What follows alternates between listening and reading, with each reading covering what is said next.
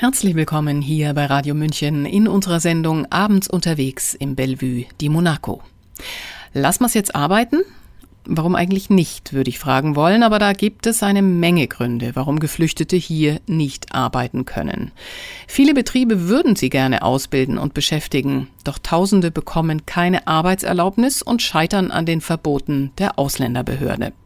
Mit der Kampagne Lass mal's halt arbeiten hat das Bellevue di Monaco gemeinsam mit Geflüchteten und Arbeitgeberinnen im letzten Jahr versucht, das Thema Arbeits- und Ausbildungsverbote in eine breitere Öffentlichkeit zu tragen.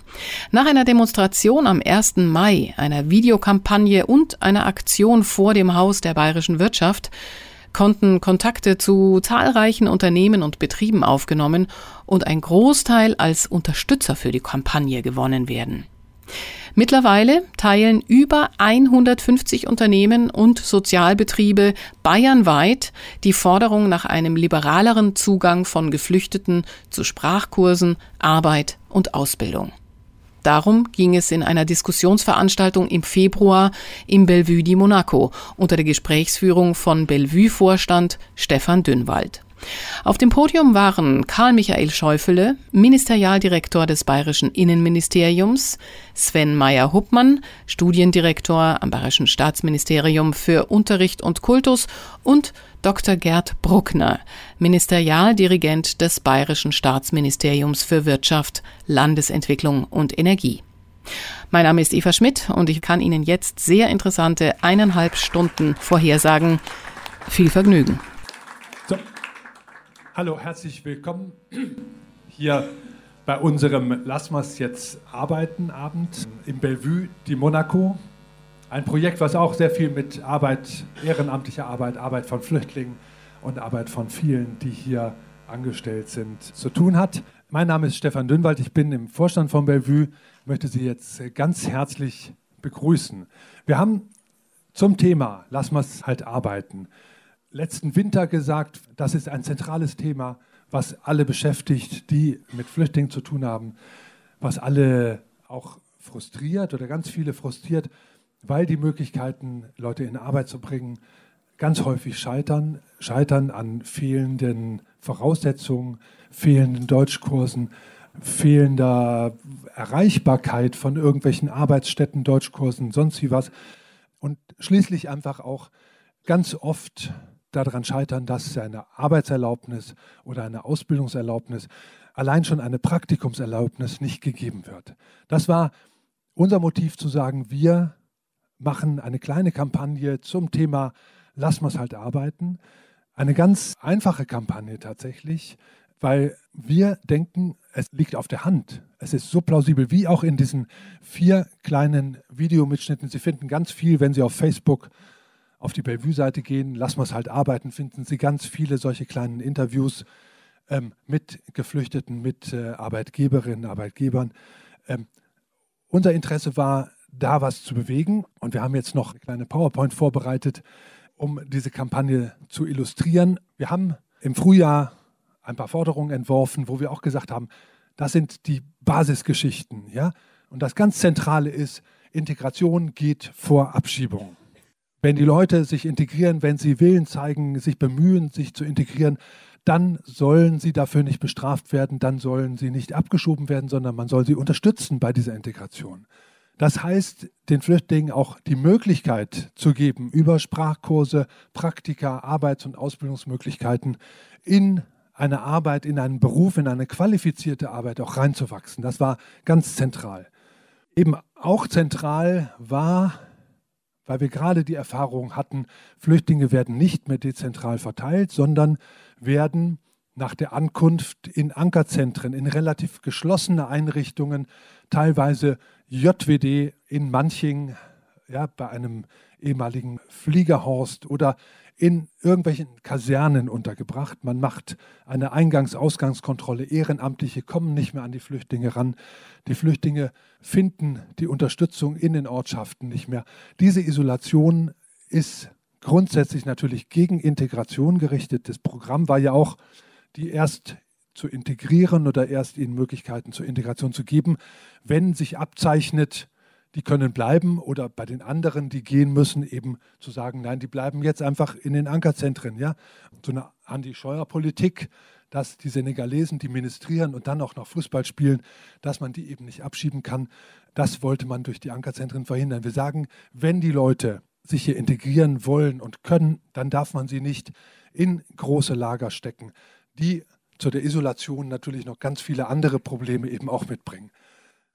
Punkt Nummer vier war, das hat die Frau Renner, Inhaberin einer Baufirma hier in München, finde ich gut auf den Punkt gebracht, aber genauso gut der senegalesische Flüchtling, dessen Namen ich echt nicht mehr weiß, wir brauchen Arbeit, jeder braucht Arbeit. Ohne Arbeit gibt es keine Würde. Und wenn wir die Leute arbeiten lassen, dann geben wir ihnen auch ein Stück Würde zurück. Ja, ein ganz zentraler Punkt auch. Das waren unsere vier Punkte, die wir als Forderungen aufgestellt haben und wo wir gesagt haben, Leute, Unternehmen, Betriebe, unterschreibt hier. Ja, das sind Sachen, die wären vielleicht einfach auch in eurem Interesse, wenn ihr Flüchtlinge integrieren wollt, mit uns gemeinsam die integrieren wollt, dann unterschreibt hier. Wir haben mehr als 160 Firmen, Betriebe, große Betriebe, kleine Betriebe bekommen. Wir haben nicht nur diese Forderungen aufgestellt und dann rumtelefoniert, um Betriebe dafür zu interessieren, zu begeistern, sondern wir haben auch am 1. Mai eine Demonstration gemacht. Wir haben es zuerst Parade genannt, dann wurde es dann doch irgendwie so eine Demonstration. Aber eigentlich gefällt mir Parade noch viel besser, es waren ein paar hundert Leute da. Wir sind hier um den Gärtnerplatz gezogen zum Rindermarkt. Es haben Geflüchtete, es haben Arbeitgeber.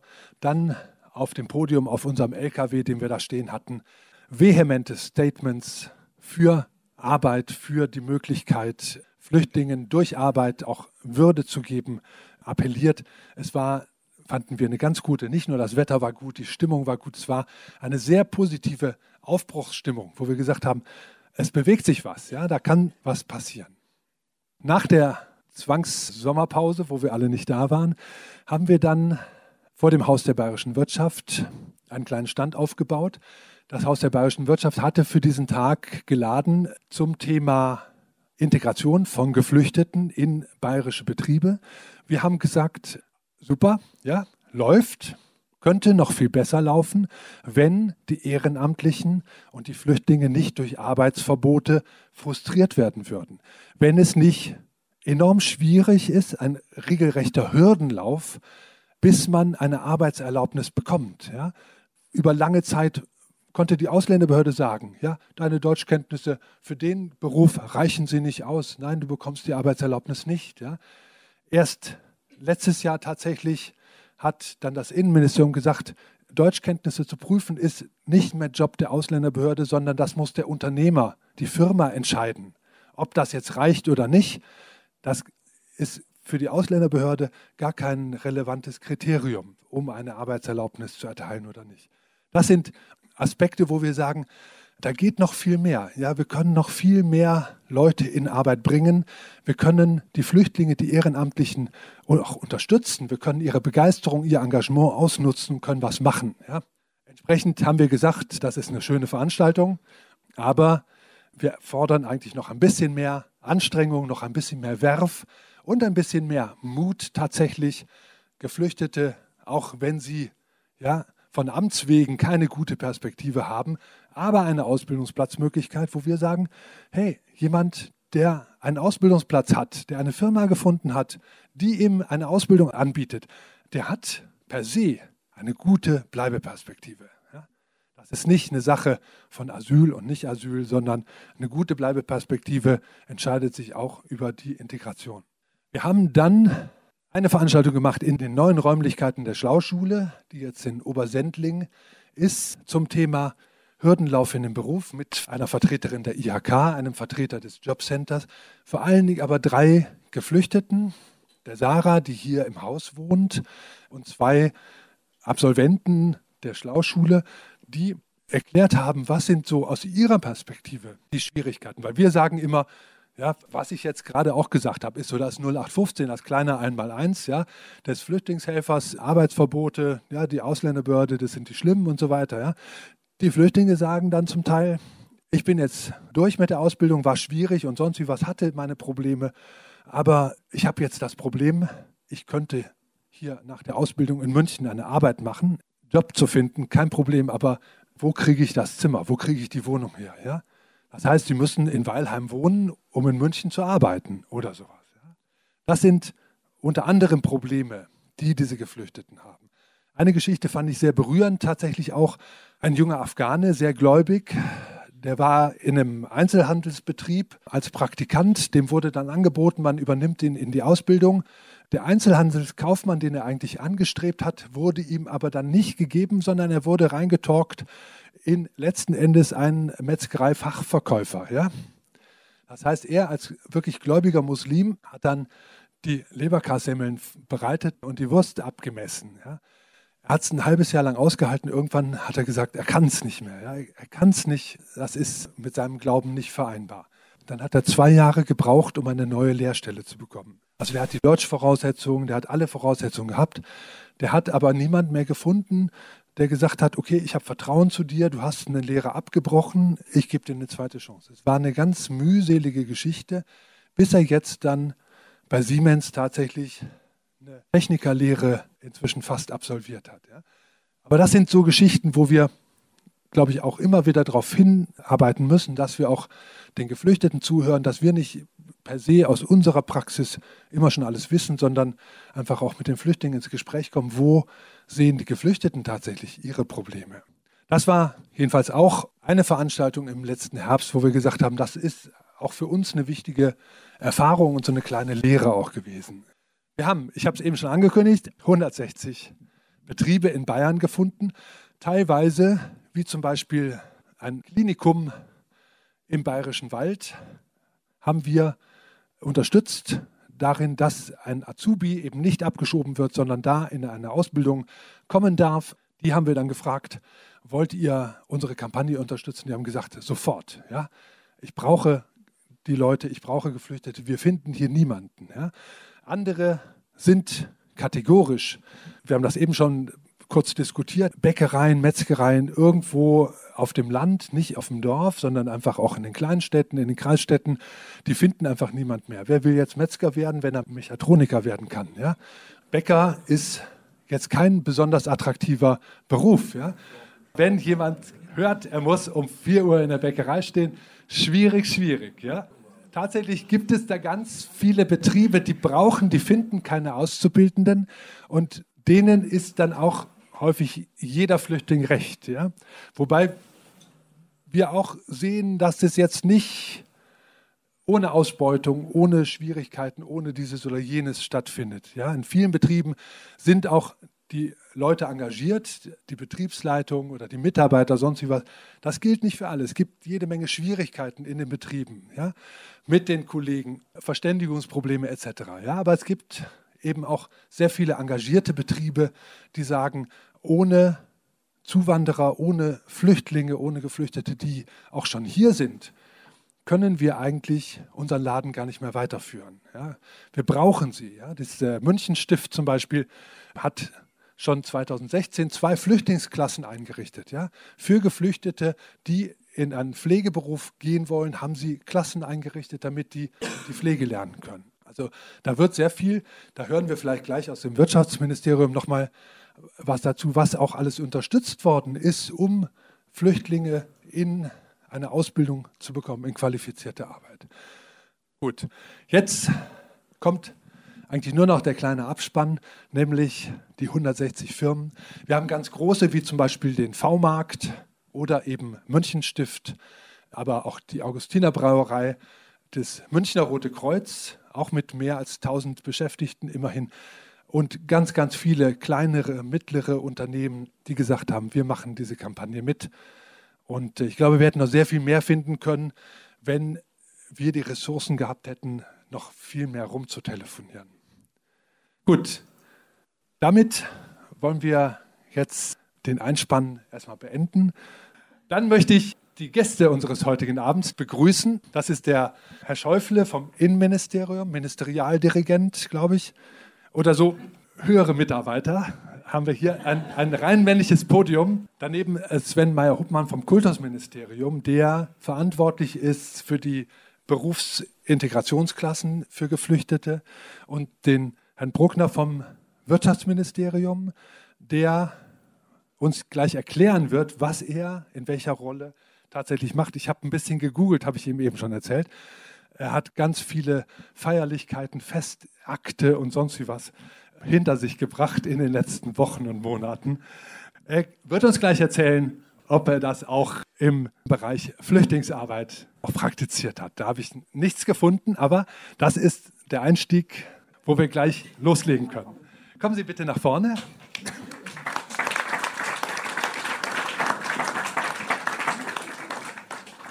Ich möchte noch eine kleine Werbeeinlage machen. Wir machen nämlich in ein paar Wochen einen Stadtlauf, einen Benefizlauf für den Dachsportplatz hier auf dem Bellevue. Nennt sich Giro di Monaco. Es gibt diese Armbändchen, mit denen Sie sich outen können oder Werbung machen können dafür. Ich möchte Ihnen jetzt mal stellvertretend je eingeben. Sie sehen alle viel sportlicher aus als ich. Ja? Ich habe schon gesagt, ich werde nicht laufen. Ich, ich bin der längste Streckenposten dieser Veranstaltung. Aber wir suchen da noch Leute, die mitmachen. Sponsoren, Sponsorinnen, damit wir die noch fehlenden Pi mal Daumen 200.000 Euro für den Dachsportplatz, wo es Fußball, Basketball, sonst wie was geben kann, damit wir das hinkriegen, damit das Ding eben auch diesen Sommer gebaut werden kann. Gut, Herr Brunger, ich habe gerade schon gesagt, ich habe mit Ihrem Vorgänger oder mit einem Herrn aus dem Wirtschaftsministerium, Fabian Schatz, viel zu tun gehabt. Was macht das Wirtschaftsministerium, was hat das Wirtschaftsministerium gemacht im Bereich Flüchtlinge, Integration von Flüchtlingen und wie sind Sie mit dem Ergebnis zufrieden? Also, dass Sie wenig von mir im Internet finden, da habe ich eigentlich nichts dagegen. Es ist ganz gut, so ein bisschen informationelle Selbstbestimmung und bin ja, auf verschiedenen Bildern zu sehen, weil ich halt in meiner Aufgabe als Leiter der Mittelstandsabteilung auch für Handel, Handwerk, berufliche Bildung und solche Fragen zuständig bin und dort des Öfteren Minister und Staatssekretär bei Ehrungen oder so weiter äh, zu vertreten habe. Den Herrn Schatz, den äh, Sie erwähnt haben, ein Mitarbeiter von mir, der sich in dem Bereich Fachkräfte, im Bereich berufliche Bildung sehr engagiert hat, der jetzt eine andere Aufgabe bekommen hat. Dort war er mitverantwortlich für einen ganz wichtigen Bereich und zwar für diese Vereinbarung, die zwischen der Wirtschaft und der Staatsregierung geschlossen worden ist, Integration in äh, Ausbildung und Arbeit. Da hat sich auch die Wirtschaft selbst äh, hohe Ziele gesetzt und das, die Abschlussveranstaltung haben Sie ja hier auch zitiert. Das war die Veranstaltung 2019 äh, bei der VBW. Da können wir auch, glaube ich, gemeinsam sehr stolz sein, auch mit den äh, Vertretern der anderen Häuser, denn es ist uns schnell gelungen, die selbstgelegte Latte zu reißen und äh, über 100.000 Geflüchtete in Arbeit zu bringen weitere über 100.000 in Praktika zu bringen und 17.000 in eine berufliche Ausbildung zu bekommen. Also mir ist nicht bekannt, dass irgendein Bundesland in Deutschland da gleiche Ergebnisse erreicht hat. Es mag zwar immer wieder heißen, Bayern sei reaktionär und äh, hinterwälterisch, aber ich glaube, da sind wir auf jeden Fall vorne dran. Äh, was wir jetzt haben, und da bin ich auch sehr stolz, ich habe mir gerade die Zahlen noch von meinem Kollegen geben lassen. Wir haben aktuell 4000 äh, Auszubildende im Bereich äh, von Handwerksberufen und wir haben aktuell über 6000 Auszubildende im Bereich von IHK-Berufen, die Geflüchtete sind. Also wir haben über 10.000 Grad im in diesem Ausbildungsbereich, der ja so wichtig ist für unsere Betriebe, aber natürlich auch für jeden Einzelnen. Es geht ja jetzt mal um ein persönliches Schicksal eines Menschen, eines jungen Menschen.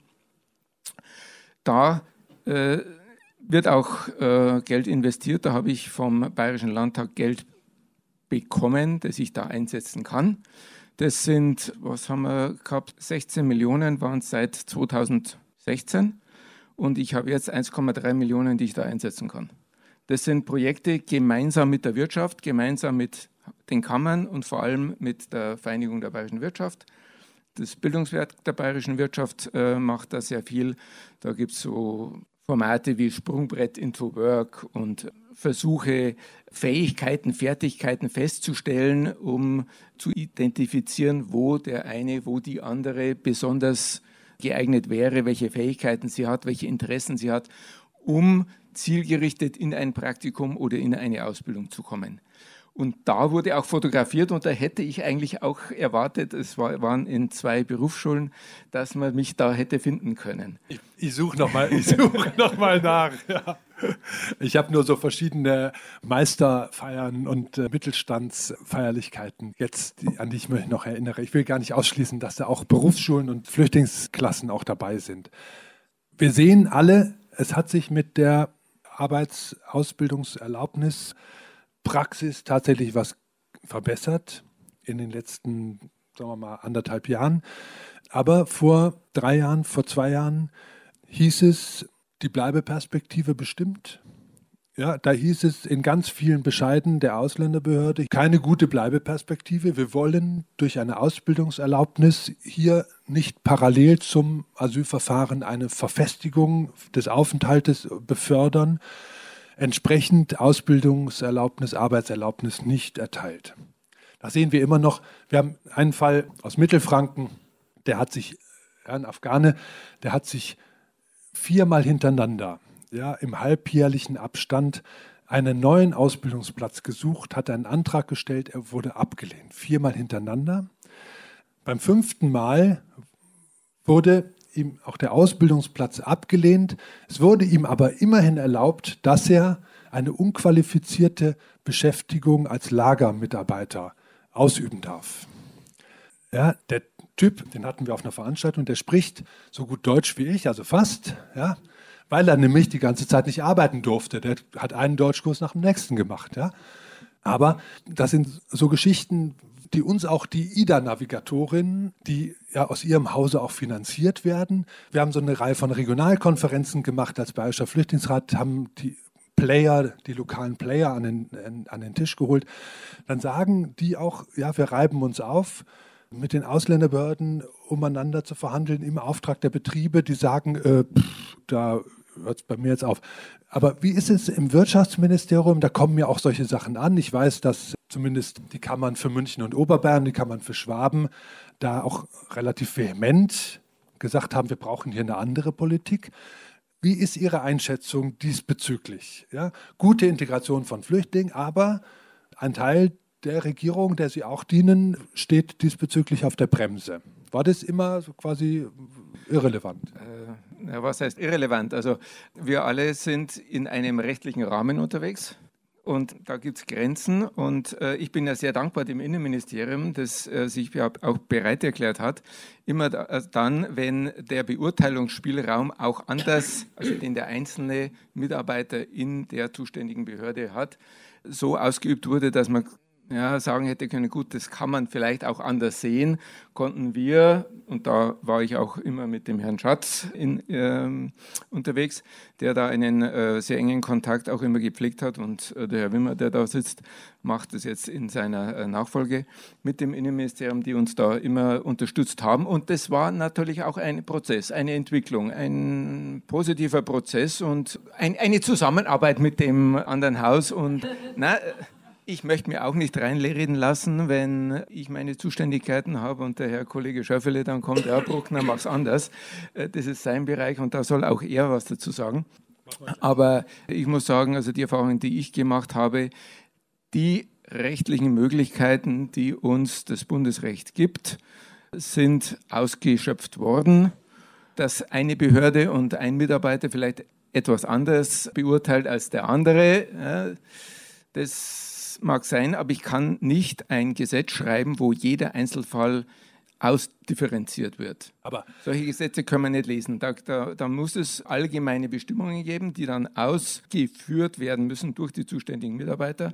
Und da kann ich nicht sagen, also der. Wir haben ja mal so, aber haben so ein Sprungbrett into mhm. Work geboten ja. gerade. Das aktuelle innenministerielle Schreiben, das heißt die Vorlage des Innenministeriums, wie mit Arbeits- und Ausbildungserlaubnissen und Duldungen von Asylsuchenden im Asylverfahren oder auch abgelehnten Flüchtlingen zu verfahren ist, hat 47 Seiten, glaube ich, aktuell. Wir hören auch aus Ausländerbehörden, das hat hier niemand gelesen. Was ist Ihre Erfahrung? Werden diese 47 Seiten noch gelesen, Herr Schäufle? Oder ist das der Versuch, wie der Herr Bruckner gerade gesagt hat, ein Bundesgesetz, was Spielräume eröffnet, tatsächlich auf eine bayerische Art zu lesen? Also das, das letzte war also echt die Fangfrage. Also ich würde es mal so sagen, das ist ja für die Ausländerbehörden eine, eine Hilfestellung, eine Hilfeleistung, dass sie jetzt vielleicht nicht anfangen müssen, die ganzen Seiten von links äh, oben nach rechts unten zu lesen oder alles äh, auf, einen, auf einen Schlag durchzulesen, sondern zu bestimmten Fragestellungen auch immer wieder mal nachschauen zu können. Ich glaube, dass wir ja bei dem gesamten Thema Asyl und Arbeit oder wie Sie es viel schöner ausgedrückt haben in Ihrem Thema heute, dass wir hier auf der einen Seite natürlich das Asylrecht haben, wo Verfolgten aus aller Welt in Deutschland dann auch Zuflucht gewährt wird. Und sie engagieren sich da seit vielen, vielen Jahren in dem Bereich. Und auf der anderen Seite haben wir, in welchem Umfang haben wir, wie wollen wir es haben, eine Fachkräftezuwanderung nach, nach Deutschland. Das sind zwei zunächst einmal jedenfalls getrennte Zugangsschienen nach Deutschland. Und wenn jemand Asyl beantragt und er bekommt das Asyl zuerkannt, weil er verfolgt ist aus den verschiedensten Gründen, dann ist hier ein Arbeitsmarktzugang gegeben. Punkt. Andere Situation ist das, das mit, wie sieht es aus mit Asyl und Ausbildung? Das ist diese berühmte 3 plus 2 Regelung, die einen erheblichen Bereich dieser 47 Seiten auch mit einnimmt. Da haben Sie recht, da ist ähm, bis vor einem Jahr oder so ähnlich, war da sehr stark als Gatekeeper sozusagen auf die Bleibeperspektive abgestellt. Und das ist dann erweitert worden, beziehungsweise, dass man sagt, natürlich kommt es auch noch auf die Bleibeperspektive an aber unter anderen Gesichtspunkten, die auch eine Rolle spielen. Wie sind die Integrationsleistungen? Wie sind die Sprachkenntnisse? Wird eine Ausbildung in einem Mangelberuf angestrebt?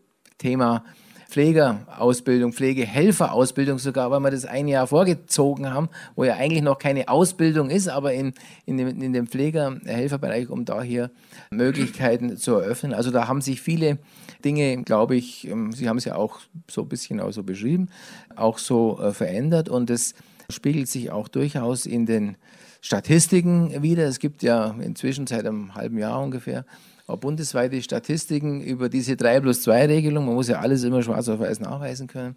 Und da ist es so, dass da die bayerischen Zahlen mit denen aus anderen Ländern ziemlich ähnlich sind, beziehungsweise die Bayern liegen sogar ziemlich in der Spitzengruppe. Also zu sagen, dass die von der 3 plus 2 Regelung nicht in Bayern eher reduziert gebraucht, gemacht wird, das ist eher nicht jedenfalls ablesbar. Seit einem knappen Jahr etwa.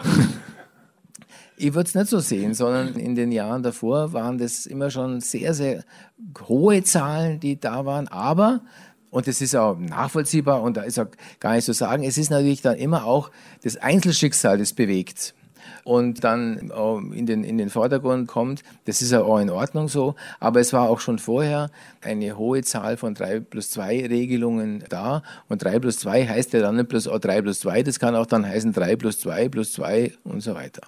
Also insofern ist es schon eine, eine ganz erhebliche äh, Veränderung. Es gibt jetzt seit neuestem die Beschäftigungsduldung, äh, wo man, auch wenn man abgelehnt ist, aber unverschuldet oder ich sag's mal ohne eigenes Zutun nicht in die Heimat zurückkehren äh, kann, dann kann, wenn man den Lebensunterhalt verdient, auch eine Beschäftigungsduldung erteilt werden. Und es gibt auch ganz neu die Regelung, wenn das Asylverfahren noch nicht abgeschlossen ist und jemand ist schon neun Monate da, dann erhält er auch eine Beschäftigungserlaubnis. Und da an dem, auch an dem Punkt sieht man aber schon auch, dass die Dinge halt nicht einfach sind in, mit diesem ne-, Nebeneinander und Miteinander von Arbeitsmarkt und Asyl.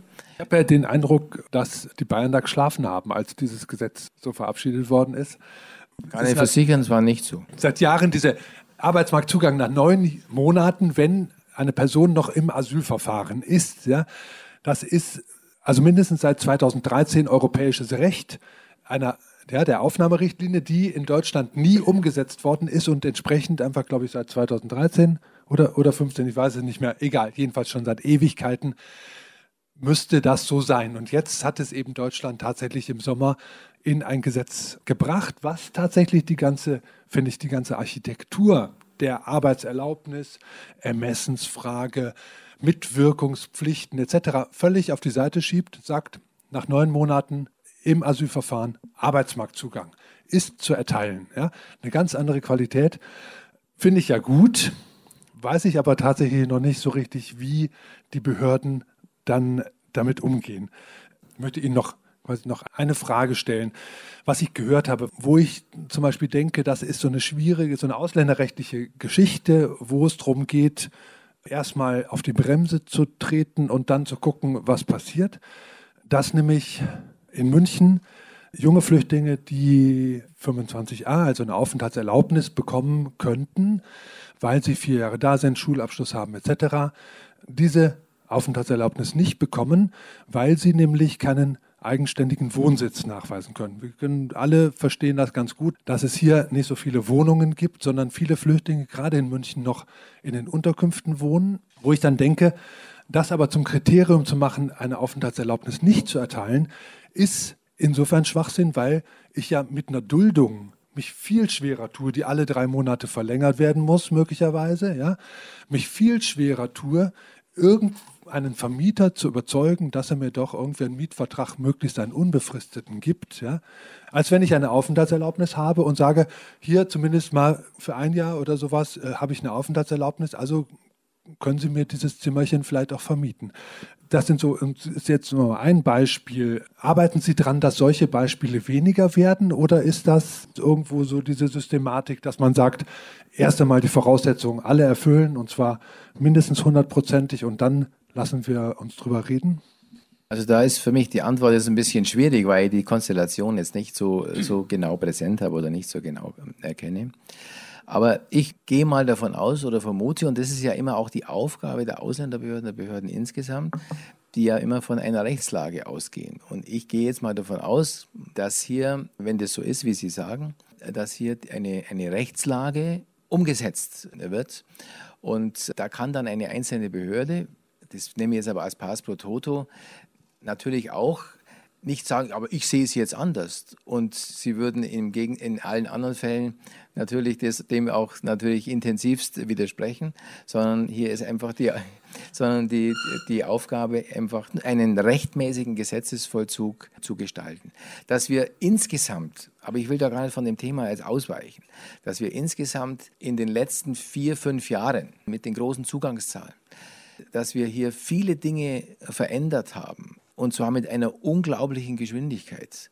Ich glaube, das muss man schon auch sehen. Also das kommt dann als nächstes tritt am 1.3. in Kraft das Fachkräfte Einwanderungsgesetz. Und das ist natürlich dann auch nochmal eine neue Schiene des Zugangs, um Möglichkeiten zu eröffnen, unter bestimmten Voraussetzungen natürlich wieder, Möglichkeiten zu eröffnen, dass jemand nicht, der, ich sage jetzt mal, eigentlich jetzt gar kein klassisches Asyl will, sondern der sagt, ich brauche für mich, für meine Familie eine andere Perspektive im Leben, dass der auch eine andere Möglichkeit hat, als jetzt auf Asyl, bitte jetzt nicht falsch zu verstehen, auszuweichen.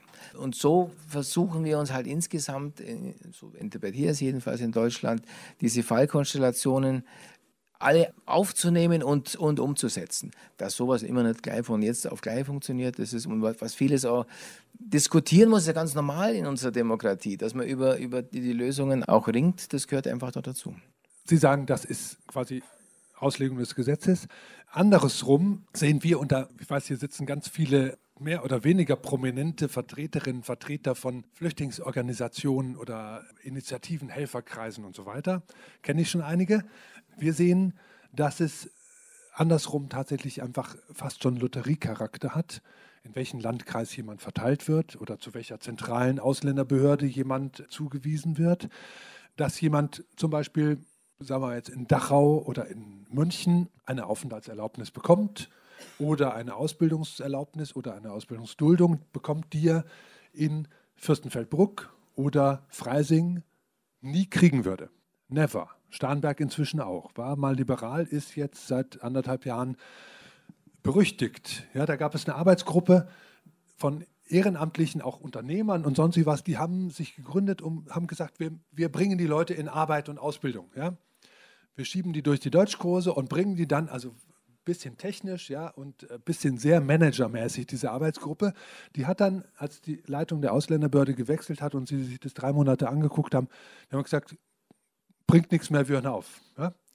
Wir kriegen nichts mehr durch, wir kriegen nichts mehr erlaubt, bringt nichts mehr. Und da sehen wir, wie auch immer, haben den Eindruck, die Ausländerbehörden machen so ein bisschen, was sie wollen. Ja? Da gibt es vielleicht den Chef der Ausländerbehörde. Bei der einen Ausländerbehörde heißt es, ohne Pass kriegst du gar nichts. Ja? Weilheim zum Beispiel, sagt er offen, ja, in so einer Diskussion mit Ehrenamtlichen, sagt er, nein, bei uns ist der, die Vorlage eines Passes ist Voraussetzung für alles andere. Ja. Andere sagen, ja, wenn er mal einen Taskierer bringt und dann einmal einen Pass beantragt, das ist ja schon eine Perspektive, da gehen wir schon eine Ausbildungserlaubnis. Ja. Diese Geschichten haben wir und fragen uns da so ein bisschen, hat das Innenministerium seine Ausländerbehörden nicht im Griff, weil die Ausländerbehörde immer sagt, ja, Ermessensspielraum, der ist halt bei uns. Wie schaut es aus? Ermessensspielraum ist tatsächlich ein Ermessensspielraum. Aber es zeigt natürlich auch ein Thema, das ich vorhin schon ein bisschen anschneiden wollte. Äh, gerade wenn man jetzt diese Regelung hat, dass man nach neun Monaten noch im Verfahren dann auch eine Erlaubnis bekommen kann, dann heißt es aber auf der anderen Seite, dass wenn eine Bestandskraft einer Ablehnung vorliegt, dass dann diese Erlaubnis erlischt. Und dann ist die Ausländerbehörde in der Situation, es ist eine bestandskräftige Ablehnung da, ein, der Asylbewerber ist abgelehnt, muss dann ja in sein Heimatland, in sein Herkunftsland zurückkehren. Wenn dann auch noch diese Möglichkeit besteht einer faktisch, gibt ja bei manchen Ländern, dabei ist einfach faktisch die Möglichkeit nicht da, dann tut sich natürlich eine Ausländerbehörde auch schwer, hier eine entsprechende Erlaubnis auszusprechen. Und dann schrumpfen natürlich die Ermessensspielräume. Es ist deswegen, ich weiß jetzt nicht so recht, ob es richtig ist, hier, hier da geht geografisch zu unterscheiden, sondern es ist halt schon so, dass diese Einzelfälle immer sehr, sehr unterschiedlich sind. Liegen Identitätspapiere vor, die Tazkira oder gibt es die Aussicht, dass Ersatzpapiere und, und, und. Es ist sehr, sehr unterschiedlich. Und ich habe schon den Eindruck, dass sich die Ausländerbehörden sehr, sehr viel Mühe geben, dem Einzelschicksal. Ja, sie mögen vielleicht lachen, aber. Wenn wissen, gleich auch für Publikumsfragen öffnen. Ja, aber, aber ich glaube, eins, da können Sie sicher sein, dass das sich keiner leicht macht. Also solche Entscheidungen zu treffen, auch in Richtung Abschiebung nicht, dass das jetzt für jeden auch eine schwierige, schwierige Situation ist. Für mich ist es jedenfalls immer so. Das wollen wir jetzt tatsächlich vielleicht noch ein bisschen nach hinten schieben.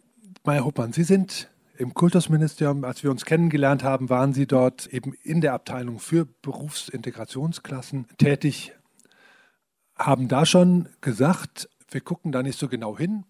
Wir wollen gar nicht wissen, was diese Berufsschulen so tatsächlich eben machen. Es gibt ja die Voraussetzung, dass man bis 21 oder in Ausnahmefällen bis 25 Jahre Flüchtlinge, junge Flüchtlinge in diese Integrationsklassen hereinnehmen kann. Das haben die Berufsschulen tatsächlich ziemlich selbstständig gemacht. Dann waren sie jetzt aber zwei Jahre, zweieinhalb Jahre tatsächlich selber an einer solchen Berufsschule, an einer Schule. Wie ist aus Ihrer jetzigen Lehrererfahrung, wie ist das gelaufen? Sind diese Berufsintegrationsklassen, die wurden gelobt bundesweit als wir Bayerischer Flüchtlingsrat, ja, da war ich noch nicht im Bellevue. Wir haben diese Berufsintegrationsklassen gelobt als ein herausragend, bundespolitisch herausragendes Modell. Ja? Also da haben andere noch irgendwie gesagt, ja, wir haben gar nicht die gesetzliche Grundlage, Leute mit über 16 Jahren irgendwo in die Schule zu bringen. Ja? Und hatte Bayern diese gesetzlichen Grundlagen aber geschaffen und auch die Praxis, die Klassen gegründet. Ja?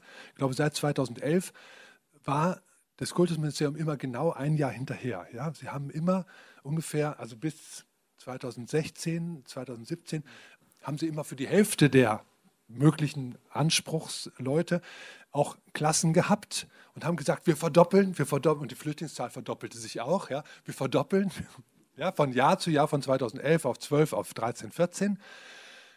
Immerhin, jetzt gibt es jede Menge Berufsintegrationsklassen. Jetzt wird das Ganze wieder runtergefahren. Aber wie ist Ihre Erfahrung gewesen jetzt mit allen Schwierigkeiten, die diese Beschulung tatsächlich mit sich brachte? Ja, also ich bin 2011 ins Ministerium gekommen als pädagogischer Mitarbeiter von der Schule damals auch stark im, im JOA-Bereich, also Jugendliche ohne Ausbildungsplatz, äh, eingesetzt da hat das Thema mit äh, Geflüchteten keine große Rolle gespielt. Es war aber schon im Ministerium so die ersten Anzeichen da. Man hat mit Schlau damals was aufgezogen, mit Memboki die ersten Klassen implementiert, äh, zu schauen, wie, wie kann man hier das System für die Jugendlichen ohne Ausbildungsplatz übertragen für die Gruppe der Geflüchteten, die einfach noch mehr Sprachbedarf haben, Sprachförderbedarf, Sprachlernbedarf und hat dann schon relativ bald so ein zweijähriges Modell entwickelt. Und es war ein großes Glück, dass das schon so früh passiert ist, weil wir letztlich ein Modell hatten, das wir dann in Anführungsstrichen nur noch skalieren mussten. Und wie Sie gerade gesagt haben, waren wir da immer natürlich einen Schritt hinterher, weil die Zahlen sich einfach dann derartig schnell äh, verändert haben, dass wir kaum noch mitgekommen sind. Aber es war schon so, dass die Schulen einen, einen riesen Job gemacht haben, wir haben praktisch von einer Handvoll Klassen 2011 dann auf insgesamt 1200 Klassen ausgebaut.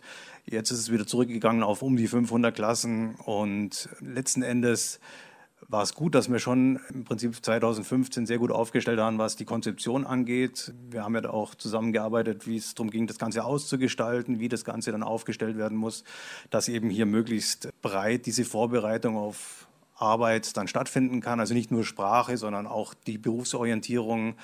Und das sind ja die Probleme, die jetzt nicht nur bei den Geflüchteten ein Thema sind. Also, dass wir keine Bäcker finden, ist ja auch eine Frage, die in, in ganz regulären Klassen eine Rolle spielt oder grundsätzlich gesellschaftlich. Aber hier anzusetzen, dann das Thema Sozialkunde, Ethik, Wertevermittlung, das ganze Spektrum letztlich anzubieten, um die jungen Leute vorzubereiten, dann auf Integration, auf eine Teilhabe an der Gesellschaft und letzten Endes dann auch eine selbstbestimmte Biografie, indem sie halt einfach Geld verdienen können von der Aufnahme, also wir mussten gar nicht ungenau hinschauen, was die Aufnahmekriterien angeht, weil schlicht die Gesetzesgrundlage so ist und damals auch schon war, dass man gesagt hat, die Berufsschulpflicht gilt für alle und das ist, glaube ich, auch eine ganz nachvollziehbare und sinnvolle Sache zu sagen, junge Leute in dem Alter, da schließen wir jetzt keinen aus, sondern wir lassen jedem die Möglichkeit, da mitzumachen und sich ausbilden zu lassen. Und von daher waren wir da gar nicht in der Not, irgendwo jemanden durchzuwinken, sondern wir konnten aufnehmen mit den Altersgrenzen. Letztlich haben wir die genommen, die halt das Alter festgestellt hatten, was wir aufnehmen können, bis 21 alle und dann in Ausnahmefällen dann bis, bis zum 25. Lebensjahr die Aufnahme, sodass sie dann in das Modell reingehen können. Es wurde dann noch erweitert um Vorschaltjahre oder Halbjahre zum einen zu puffern, wenn jemand unterm Jahr kommt und zum anderen auch, wenn Alphabetisierungsbedarf besteht, einfach noch was vorzuschalten, weil wir relativ bald gemerkt haben, mit zwei Jahren schaffen wir es nicht. Das ist illusorisch, je nachdem, wie viel äh, Schulbildung und wie viel Erfahrung einfach auch mitgebracht wird. Schaffen heißt dann, die Leute bis zur Ausbildungsreife zu bringen. Genau. Das ist natürlich dann auch wieder so ein bisschen ein perspektivisches Problem, wenn ich einem jungen Mann mit 16 sage, jetzt muss erst mal zweieinhalb Jahre in die Schule kommen, bevor es dann mit Ausbildung und, und Geldverdienen weitergeht. Das ist schon auch so ein Problem. Auf der anderen Seite, wesentlich kürzer ist es nicht sinnvoll, aber wir haben da auch die Möglichkeiten, die Flexibilität geschaffen, dass man eben durch Wiederholung, durch die vorgeschalteten Deutschklassen an Berufsschulen dann entsprechend die Zeit auch hat, um das aufzuarbeiten. An der Schule war ich jetzt drei Jahre oder zweieinhalb Jahre in Berufsintegrationsvorklassen und Berufsintegrationsklassen eingesetzt. War natürlich ganz spannend, das auszubaden, was ich vorher mit konzeptionell da gestaltet habe. Mit allen Knackpunkten, die man feststellt, also was, was schon so ein Punkt ist, wo man dann auch Getriebene sind als Schule, wenn die jungen Leute sagen, sie wollen jetzt endlich in die Ausbildung kommen, ich möchte jetzt ins zweite Jahr, aber die Sprache eigentlich noch nicht so weit ist, dass es sinnvoll ist, schon ins zweite Jahr, was ja dann sehr stark mit Praktika verbunden ist, mit, mit der konkreten Vorbereitung auf Ausbildungsberufe, dann schon zu beginnen. Und die Motivation ist natürlich dann auch so ein Thema. Wir hatten einfach ein paar Jungs dabei, die eine schlechte Bleibeperspektive hatten und wie dann da die Nachrichten eingetroffen sind, dass eben das mit einer Ausbildungserlaubnis nicht funktioniert, war es natürlich von der Motivation her auch wahnsinnig schwierig, da noch das Feuer am, Lodern zu halten, mitzumachen und da auch die Perspektive zu sehen, warum lerne ich jetzt Deutsch, warum lasse ich mich darauf ein, warum gehe ich ins Praktikum.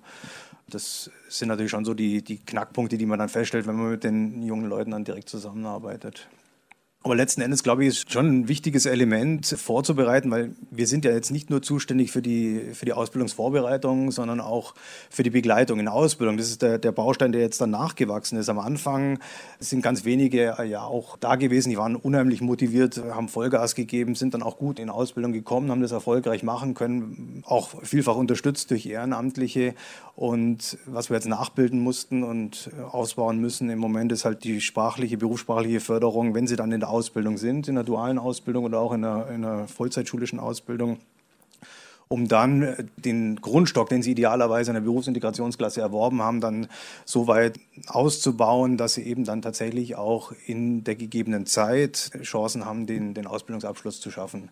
Was ja überhaupt nicht trivial ist. Also das ist ja keine, keine Abschlussprüfung, die einem jetzt hinterhergeworfen wird, sondern man muss man richtig Gas geben. Und wenn es da sprachlich eben noch sehr hapert, dann, dann wird es sehr schwierig. Und da sind wir eben momentan auch dabei, das noch stärker auszubauen und noch besser zu gestalten, dass hier die berufssprachliche Förderung das Ganze dann äh, während der Ausbildung entsprechend unterstützt.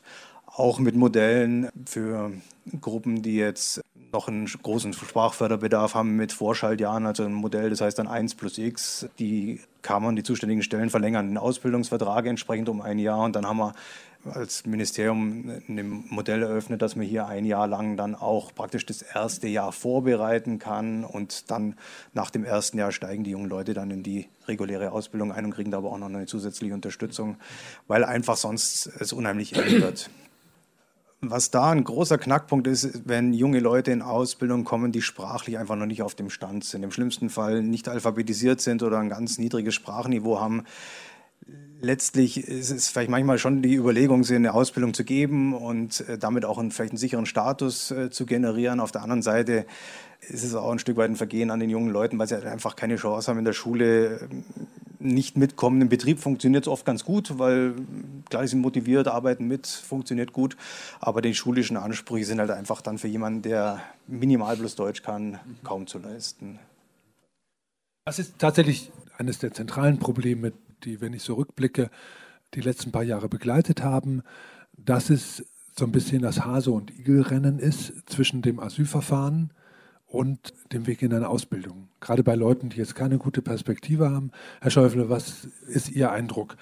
Wir haben viele Geschichten, ganz viele Leute hier haben viele Geschichten auf Lager, wo sie die Leute in eine Ausbildung bringen und ihnen dann aber unendlich viel Nachhilfe, Abend, und sonst wie was, Hausaufgabenhilfe und sonst wie was leisten oder organisieren, damit sie die Ausbildung schaffen, damit sie nicht die Ausbildung abbrechen müssen, damit sie auch quasi die Erlaubnis der Ausbildung bekommen, bevor das Asylverfahren negativ zu Ende ist, weil dann, so war es jedenfalls lange, hatten sie keine Chance mehr auf eine Ausbildungserlaubnis. Wie ist Ihr Eindruck? Hätte das so sein müssen oder hätte man da, wenn Sie mal ein kleines bisschen aus Ihrem Ministerium heraustreten und so ein bisschen drüber gucken, Machen Sie sicher auch, glaube ich. Ja? War das eine sinnvolle Entwicklung? Ich würde es eher mal vielleicht von der anderen Seite her sehen. Das Grundprinzip des, des Asylrechts ist, jeder kann hier in Deutschland Zuflucht finden. Jeder hat einen Anspruch darauf, dass das geprüft wird, gerichtlich überprüft wird. Aber wenn dann die Entscheidung da ist, dass ein Asylgrund nicht gegeben ist, dann ist dann auch die Rückkehr in die Heimat. In dem Fall macht man ja sogar davon die Ausnahme. Man geht also von dem, alles, was wir hier besprechen, ist sozusagen ist ein, ein, ein Stück weggehen von dem, von dem Grundprinzip des Asylrechts, indem wir sagen, wir nehmen die 3 plus 2 Regelung dass jemand, der sich gleich kümmert, in Ausbildung ist, sich integrieren will, sich um die Sprache kümmert, einen Ausbildungsplatz findet, dass er dann auch durch diese Regelung geschützt ist. Aber das ist eigentlich die Ausnahme vom Grundprinzip des Asyls. Und das haben wir ja in vielen. Wenn ich Sie kurz unterbrechen darf und auf die Gesetzestreue zurückbringen mit 25a, 25b Aufenthaltsgesetz haben wir eine gesetzliche Grundlage, dass gut integrierte Leute, die so und so lange da sind, eben eine Aufenthaltserlaubnis bekommen ja. können. Ja? Asyl hin oder her, damit haben wir eine Bleiberechtsregelung. Dieses Formaldings, ja, nur wer Schutz bekommt, darf bleiben, ja, grundsätzlich und gesetzlich abgesichert durchbricht oder unterläuft. Ja? Also es sind ja beide Sachen im Gesetz da. Ja? Das ist nicht so, dass es Asyl zuerst und dann lassen wir uns mal überlegen. Wir haben ja beides. Ja, aber das hängen dann auch wieder eine ganze Reihe von Voraussetzungen dran. Ja, ja. Ja also das, das ist alles nicht so einfach. Und es gibt noch eine ganze Reihe von anderen Regelungen, die das verändern. Wir haben vorhin diese neun Monatsregelung, die neu besprochen, die Beschäftigungsduldung, die dazugekommen ist. Und natürlich auch, dass letztlich die Ausländerbehörden dann auch, wenn schon eine Beschäftigungserlaubnis da war vor der Ablehnung, dann auch mal nochmal die Möglichkeit haben, ein Ermessen auszuüben. Also das sind sehr viele Wege, die hier, hier da sind. Basis von allem ist immer, ohne dass da Automatismen entstehen können, dass hier Integrationsleistungen da sind, dass man sich um die Sprache kümmert und so weiter und so fort ich glaube, wenn man es in der, in, der, in der Gesamtheit sieht, dann hat sich da wirklich sehr, sehr, sehr, sehr viel getan. Dass nicht jeder Einzelfall dann am, für jeden dann ein zufriedenstellendes Ergebnis hat, das ist so. Mhm. Gut, danke. Ich würde jetzt gerne tatsächlich unsere Runde, unsere Diskussion dem Publikum gegenüber öffnen. Sie dürfen auch kommentieren, gerne. Ich weiß, dass sich da viele Kommentare und so weiter und auch Fragen auftun. Machen Sie es aber bitte kurz, sonst schreite ich ein. Ja? Keine Co-Referate. Ich bin der Einzige, der hier richtig lange reden darf. Grüß Gott, mein Name ist Arif. Ich bin seit vier Jahren hier in Deutschland, seit zwei, drei Jahren bayerischer Meister in Karate und deutscher Vizemeister. Und ich habe eine Frage und einen Gewunsch, dass nur ein äh, Vertreter von uns oder Betroffene wäre auch hier, es wäre sehr, sehr gut. Und zweites, die Wirtschaftsministerium, sie müssen sie nicht sich stolz die Zahlen nennen, sondern wir müssen uns stolz sagen, dass wir trotz mit Schwierigkeiten von Innenministerium uns integriert und äh, trotz dass die Innenministerium viele Steine auf dem unseren Weg äh, geworfen, wir haben uns integriert. Finden Sie uns äh, so schlimm, dass Sie in einem Gefängnis normalerweise darf man eine Ausbildung oder eine Berufsbildung üben kann. Finden Sie uns so schlimm, dass wir eine Ausbildungserlaubnis äh, können nicht teilen? Und zweitens von Berufsintegrationsklasse machen Sie sich selber nicht Sorgen, dass Sie vielleicht in ein paar Monaten arbeitslos werden von den Kollegen daneben, weil viele Geflüchtete so kommen nach Deutschland, die können nicht in Integrationsklassen oder die dürfen nicht in Integrationsklassen teilnehmen, sondern die müssen jahrelang in Ankerzentren bleiben. Das ist einfach, was die in Presse kommen und sagen, wir, das ist nur neun Monate, das ist komplett falsch. Ich war persönlich dorthin und ich habe mit Leuten gesprochen, das war komplett eineinhalb Jahre, dass sie dorthin waren. Und wir brauchen nicht so viel Geld vom Landtag um Leute in Ausbildung zu bringen, sondern wir brauchen nur eine politische Will, dass eine Ausbildung Erlaubnis mit denen zu teilen und wir können von unserer Tasche einfach oder von erst von Stadttasche und dann gehen wir in duale Ausbildung, dann verdienen wir selber Geld und dann zahlen wir Steuer und dann sind wir nicht Flüchtlinge, sondern auch ein normaler Mensch. Vielen Dank. Es, war, es waren, glaube ich, alle drei adressiert. Möchten Sie anfangen, Herr Mayer? Ja, also zum einen erstmal äh, super Leistung. Ich, ich kenne viele junge Leute, die in wahnsinnig kurzer Zeit extrem gut Deutsch sprechen, so wie Sie auch, Araf. Und das ist schon eine echte Leistung und auch die Motivation da zu behalten, zu sagen, ich, ich kämpfe mich da durch, ich komme in einem neuen Land an, ich muss mich erst zurechtfinden. Das ist ja auch für viele ein ganz anderes Umfeld und da erbringen sie schon eine tolle Leistung. Und alle, die auch mit ihrer Unterstützung, wenn ich jetzt die Ehrenamtlichen ansprechen darf, sowas leisten, die, die haben wirklich ein, ein Riesending gemacht, um überhaupt da anzukommen und dann zu versuchen, in, in die Teilhabe zu kommen. Also ich habe keine Angst, dass wir mit den Berufsintegrationsklassen irgendwo äh, arbeitslos werden.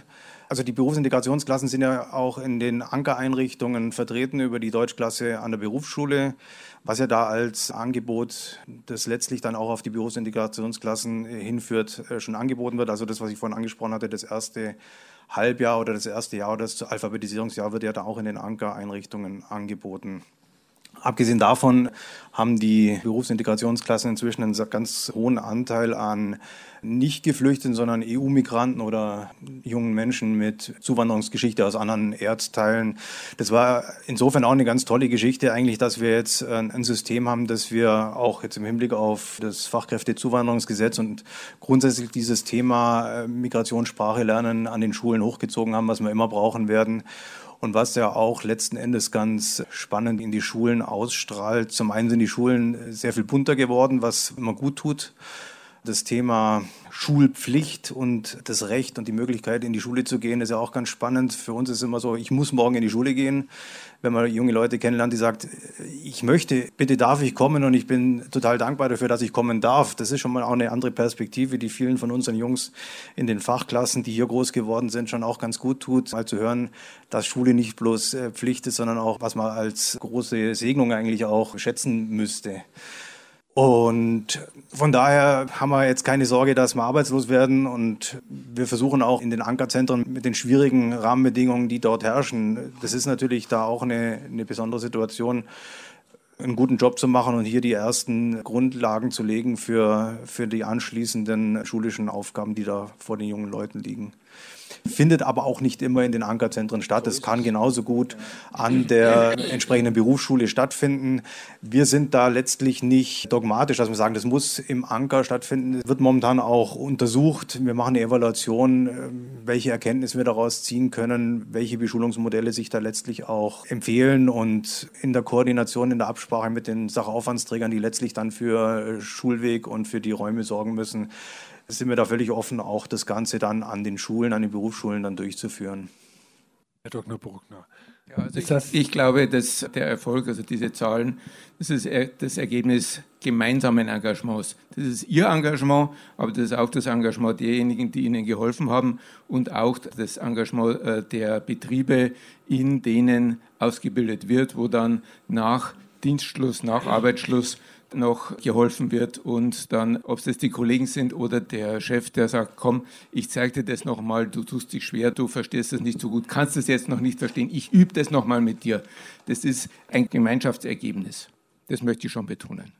Auch in Arbeit, der Chef braucht mich und der gibt nicht den Nachhilfe ansonsten, sondern der verdient oder ich arbeite da vor ihm und der ist zuständig für mich, dass er mich unterstützt, weil ich den äh, Arbeit lernen muss. Herr Schäufele, Integration trotz gegen die Ausländerbehörde? Also natürlich mit der Ausländerbehörde. Also, also ich bitte da wirklich ein bisschen um den klaren Blick zu bewahren. Sie werden immer ein Beispiel finden, wo Sie sagen, das ist aus Ihrer Sicht unglücklich gelaufen. Aber es gibt hundert und viel, viel mehr noch von jungen Menschen, die auch einen Fluchthintergrund haben, die hierher gekommen sind, die hier ausgebildet werden, in vielen, vielen Betrieben. Also in, in ganz Bayern ist das der Fall. Das sind anerkannte Asylbewerber, das sind aber auch Asylbewerber, die über die 3 plus 2 Regelung zum Zuge gekommen sind, wo sich noch einmal was verändert hat durch die Relativierung der Bleibeperspektive als ein Aspekt äh, unter vielen und, und, und. Also da ist sehr, sehr viel geschehen und es geschieht sehr, sehr viel. Äh, bis hin, dass man ja, hat die Trennung zwischen Arbeitsmarktzugang und auf der anderen Seite Asyl, den Asylbereich, dass man dann wieder zurück aus dem Heimatland wieder nach Deutschland kommen kann, um hier eine Arbeit, eine Ausbildung aufzunehmen. Sie haben vorhin die IHK in Schwaben angesprochen, die das mit einem enormen Einsatz auch macht. Es kommt hat das tatsächlich, aber die hat gesagt, dieser Einsatz ist zu hoch, tatsächlich hat psychische Probleme und wird das eben nicht es, mehr machen. Ja, das, ist, ja. das sollten wir noch mal drüber reden, aber vielleicht nicht hier. Ja. Ich kenne sie übrigens gut. Und dann kommt jetzt noch dazu dann das Fachkräfteeinwanderungsgesetz und, und, und. Also Deutschland bietet insgesamt sehr viele Wege in Arbeit und Ausbildung hier. Und ich glaube, das ist schon beachtlich, was hier einfach in den, in den letzten Jahren äh, geschehen ist. Ich glaube, da müssen wir uns wirklich nicht verstecken. Und ich sage es noch einmal, die Ausländerbehörden arbeiten mit allen anderen aus dem Wirtschaftsbereich, aus den Schulen, einfach zusammen, um Dinge zu ermöglichen, wo es geht. Hier war noch eine Frage. Mein Name ist Martina Unger, ich bin Sozialpädagogin an der Schlauchschule und das schon seit 15 Jahren und immer noch gerne. Ich könnte jetzt wahnsinnig viel sagen zu den Themen, die hier angesprochen wurden und zu den Ausländerbehörden und den Ankerzentren. Aber ich habe mir zwei bisschen speziellere Punkte rausgesucht, Fragen rausgesucht, von denen ich hoffe und glaube, dass Sie, die hier am Podium sitzen, auch vielleicht wirklich was ändern oder bewirken können. Die eine Frage geht ans Kultusministerium und betrifft die Berufsintegrationsklassen, die wir als Schlauschule ja mittlerweile auch sind. Also die sind wirklich grundsätzlich sehr positiv zu sehen. Es gibt aber jetzt seit letztem oder seit diesem Schuljahr oder ja, bei uns seit diesem Schuljahr eine wirkliche katastrophale Einschränkung, die mich ins Mark getroffen hat. Und zwar geht es um die jungen Menschen, die über 21 sind, nicht aus Top 5 Ländern kommen und noch im Asylverfahren sind. Die dürfen wir nicht mehr aufnehmen.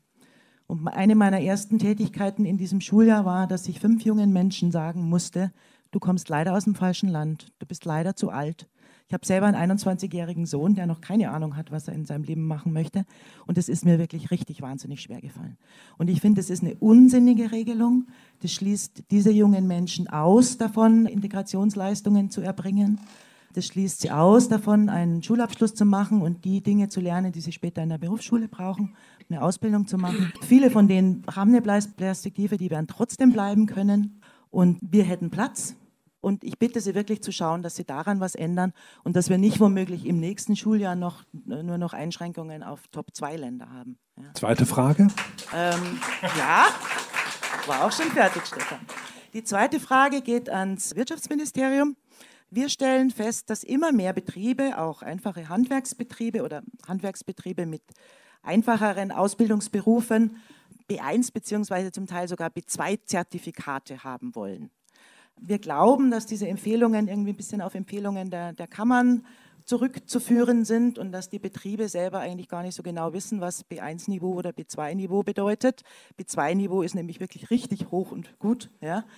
Und ich habe jetzt 15 Jahre Erfahrung, wie gesagt, ich habe hunderte von Jugendlichen durch Ausbildungen gebracht oder unterstützt, äh, dabei sie beenden zu können. Und die hatten alle kein B2-Zertifikat oder die allerwenigsten, ja, sondern die hatten halt einen einfachen Mittelschulabschluss und die schaffen mit etwas Unterstützung durchaus eine Ausbildung. Ja. Also bei uns ist es jetzt so, dass wir wirklich überlegen müssen, dass äh, Jugendliche, die jetzt den Mittelschulabschluss machen, zusätzlich nebenher noch für irgendeine so B1 oder B2-Prüfung büffeln müssen die B2 werden sie ohnehin nicht schaffen, die allermeisten. Ja. Und für die B1-Prüfung müssen sie nochmal zusätzlich sich in diese Prüfungsmodalitäten einarbeiten und so weiter. Das nebenher, wo sie ohnehin schon für die Prüfung lernen müssen.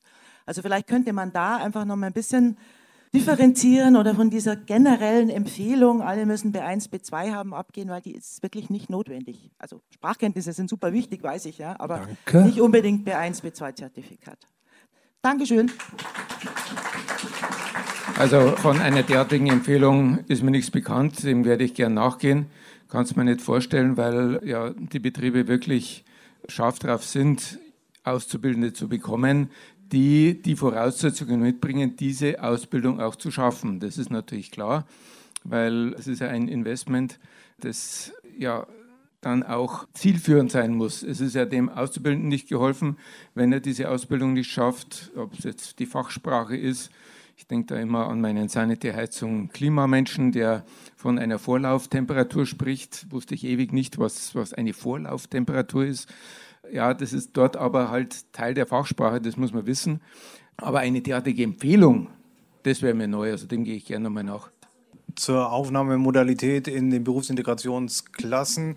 Wir sind gerade dabei, das KMS fürs nächste Jahr vorzubereiten, um die Rahmenbedingungen abzustecken. Und da werden wir dann auch mit den Kollegen vom Innen- und Integrationsministerium über das sprechen, was der Herr Schäufele gerade angesprochen hat, dass eben die Bleibewahrscheinlichkeit nicht das alleinige Merkmal ist, sondern eben auch andere Möglichkeiten sind, sodass wir dann eben darüber sprechen müssen, wie wir an diesem Punkt gegebenenfalls da eine Veränderung herbeiführen, die jetzt im letztjährigen KMS so drin ist. Ich glaube, schon zum zweiten Mal jetzt drin war und die tatsächlich da für bestimmte junge Leute dazu beiträgt, dass sie nicht aufgenommen werden können, wenn sie über 21 schon sind. Da es ja sowieso kaum noch, da es ja sowieso kaum noch Leute mit der guten Bleibeperspektive gibt, glaube ich nur noch Syrien und Eritrea, wäre es tatsächlich vielleicht mal an der Zeit, diese Überlegungen weiterzutreiben. Welche Rolle spielt diese gute Bleibeperspektive noch bei eben dem ganzen Strauß unterschiedlicher Herkunftsländer? Wollen wir den allen tatsächlich wenn sie über 21 sind, auch den Weg in die Berufsintegrationsklasse zum Deutschlernen eben verbauen. Ich komme aus dem Landkreis Erding, der teilweise recht bekannt ist in mindestens Oberbayern mit den Erlaubnissen zu arbeiten und zur Ausbildung. Nach dem IMS von 2016 waren am 28. Dezember die ersten jungen Menschen da, denen man von heute auf morgen die Arbeitserlaubnis entzogen hat. Und bis vor kurzem haben wir Unterkünfte gehabt, wo flächendeckend jedem die Arbeitserlaubnis genommen wurde oder nicht erlaubt. So, jetzt haben wir ein wunderbares neues Ding da mit dem Beschäftigungs- Gesetz Beschäftigungsduldung, die es möglicherweise gäbe. Was machen wir jetzt mit denen? Die müssen, wenn sie Glück haben und es irgendwie schaffen, die zwölf Monate Duldung, weil vielleicht die Ehefrau krank oder, oder das Baby krank und die Mutter auch, ich weiß nicht. Also der ist berechtigt mit der Duldung da und soll jetzt dann aber auch 18 Monate sozialversicherungspflichtige Beschäftigung nachweisen was macht man in diesen Landkreisen, wo man sie vor Jahren verhindert hat oder sogar die Beschäftigung weggenommen hat? Sollen die jetzt alle klagen, weil wir haben eine Ungleichbehandlung ohnesgleichen. In, in anderen Landkreisen haben die durchgearbeitet, die erfüllen die Voraussetzung, die im Landkreis Erding flächendeckend zumindest 80 Prozent gar nicht. Also ich denke, entweder man muss klagen, da habe ich jetzt keine Ahnung, was man rechtlich machen kann, aber vielleicht hat da auch das Innenministerium eine Idee, wo anders als in anderen Landkreisen einfach generell die Arbeitserlaubnis entzogen wurde oder gar nicht gegeben. Das ist der eine Punkt. Und das andere, jetzt kommen eigentlich in unserem Landkreis, es waren heute zehn Helferkreise beieinander. Und die haben Flächen, also unisono gesagt, es kommen ja fast nur mehr, ist ja auch Absicht, nur mehr die Menschen aus dem Ankerzentren. Und da waren jetzt ganz viele, ich glaube 80 Prozent wieder ungefähr, die gesagt haben, wir haben Leute, die sind 18 Monate drin gewesen oder 15 Monate und von denen sind wieder die meisten bereits komplett abgelehnt, komplett im Asylverfahren durch. Darum kommen sie aus dem Ankerzentrum ja auch dezentral raus die haben auch nichts von dieser Möglichkeit jetzt zu arbeiten, weil sie einfach schon komplett abgelehnt sind. Die kriegen auch keine Erlaubnis. Dann ganz wenig zwischen Abgelehnkünften, die überhaupt arbeiten, weil sie eben aus dem Ankerzentrum kommen und schon inzwischen abgelehnt sind oder kurz vor der Ablehnung oder aber keine Papiere bringen und dann irgendwann sogar die Duldung Leid haben, wo wieder gar nichts geht. Also ich denke da an den sozialen Frieden. Das ist eine Katastrophe, was jetzt da gerade abläuft. Herr Schäufel, ich glaube fast, das ist an Sie adressiert. Habe ich auch irgendwie den Eindruck, ja. Also ich glaube, die erste Frage mit dem Thema Beschäftigungsduldung.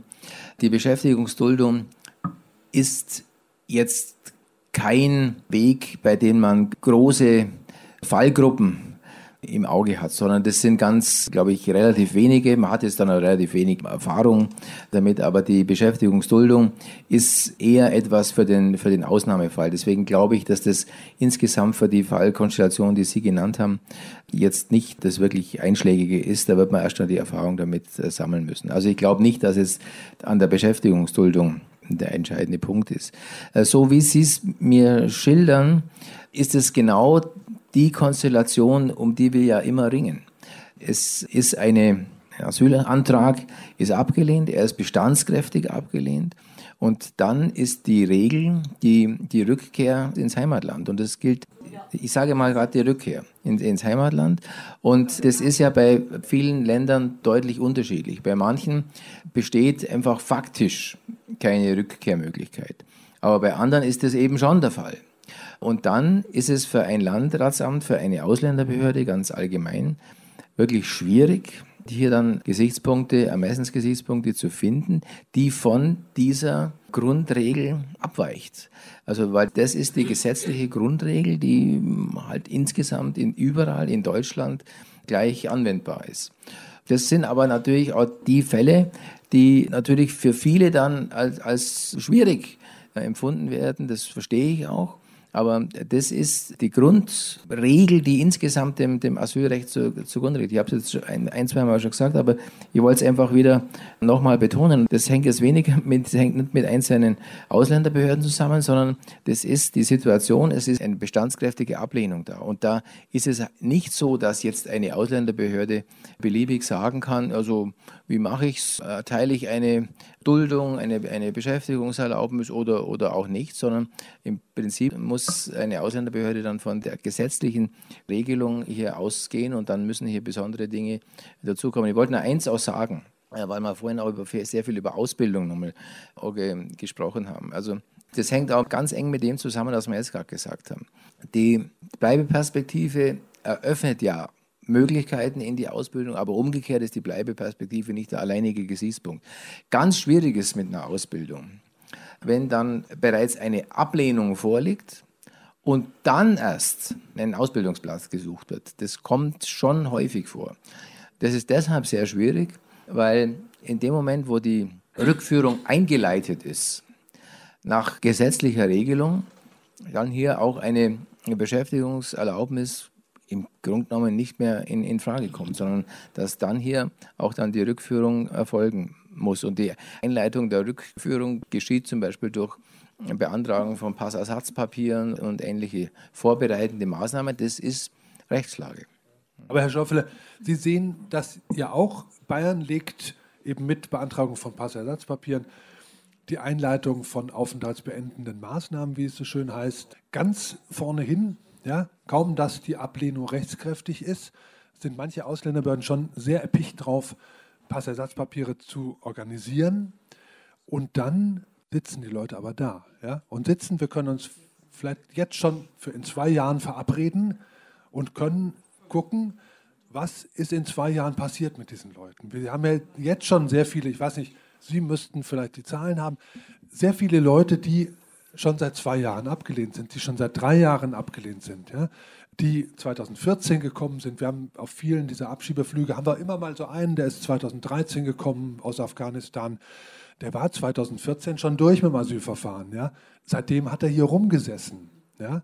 Und diese Politik, die da jetzt so betrieben wird, die produziert doch das. Und das wird von verschiedensten Politikern ja auch gesehen und auch kritisiert, die produziert Rumsitzerei, die produziert auch, dass die Leute auf dumme Gedanken kommen, anfangen, sich alternative Geldquellen zu erschließen. Ja, die können nicht legal sein, weil legal ist verboten.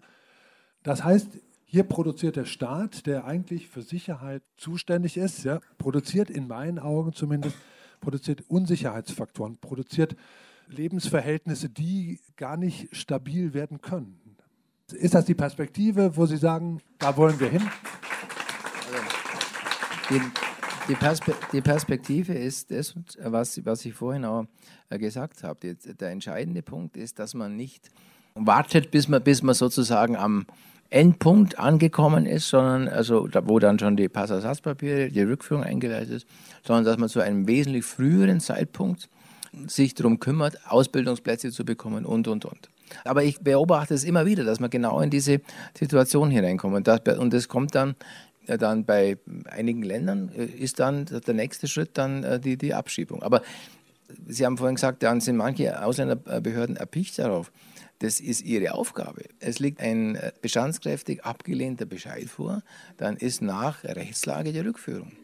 Ich kann nicht sagen, Ausländerbehörde, mach mal ein halbes Jahr lang mal lieber nichts. Also, sehen wir auch, das sollen wir jetzt gar nicht thematisieren. Es gibt die Ausländerbehörden, die das genauso machen auch, ja, oder zumindest einzelne Leute. In den, hab ja wir haben böse reingegrätscht in die Fragen, die ich eigentlich Ihnen überlassen Hier wollte. war noch eine da vorne und dann. Also mein Name ist Sarina Wittmann. Ich vertrete hier zwei Seiten. Also einerseits bin ich seit 2011 Flüchtlingshelferin, erst in der Bayern-Kaserne, jetzt im Ankunftszentrum und auch in den Ankerzentren und kenne sehr, sehr viele lange Schicksale jetzt schon.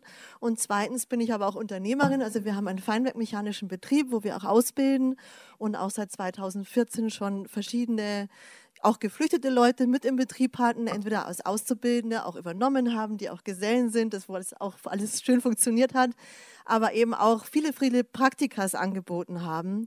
Ja, also ich sehe schon, dass sich was entwickelt hat im letzten Jahr. Also ich finde, es hat sich schon einiges getan, dass man schneller Genehmigung bekommt und auch schneller Unterstützung von verschiedenen Ämtern und so weiter. Es hat lange vorher gefehlt. Also ich fand 2014, 15, 16, wenn ich da bei Handwerkskammer angerufen habe, die haben gesagt, ja, wir kennen uns selber nicht aus, da müsst ihr euch selber drum kümmern. Da waren wir als Unternehmer schon sehr alleingelassen. Aber es hat sich wirklich einiges geändert. Ich glaube, dass sich dann noch mehr ändern muss, aber in vielen, vielen Bereichen. Und ich verstehe natürlich auch diese Situation mit den Geflüchteten, die halt dann ihre Abschiebebescheibe bekommen und frustriert sind und keine Ausbildung haben und arbeiten möchten und nicht dürfen. Aber ich denke auch, dass man vielleicht von vornherein von allen Bereichen auch ein bisschen besser aufklären sollte. Ja, genau, wie die Abläufe sind. Also ich kenne viele Leute, die einfach auch in den Sozialdiensten, wo sie jetzt in den Ankerzentren sind, zu wenig Aufklärung kriegen, was für Möglichkeiten sie haben, was da passieren soll. Vielleicht, dass da auch von staatlicher Seite mehr direkt an die Geflüchteten hingegangen wird, um ihnen auch zu sagen, diese Fristen gibt es, das müsst ihr machen. Ich weiß nicht, ob man das irgendwie umsetzen kann.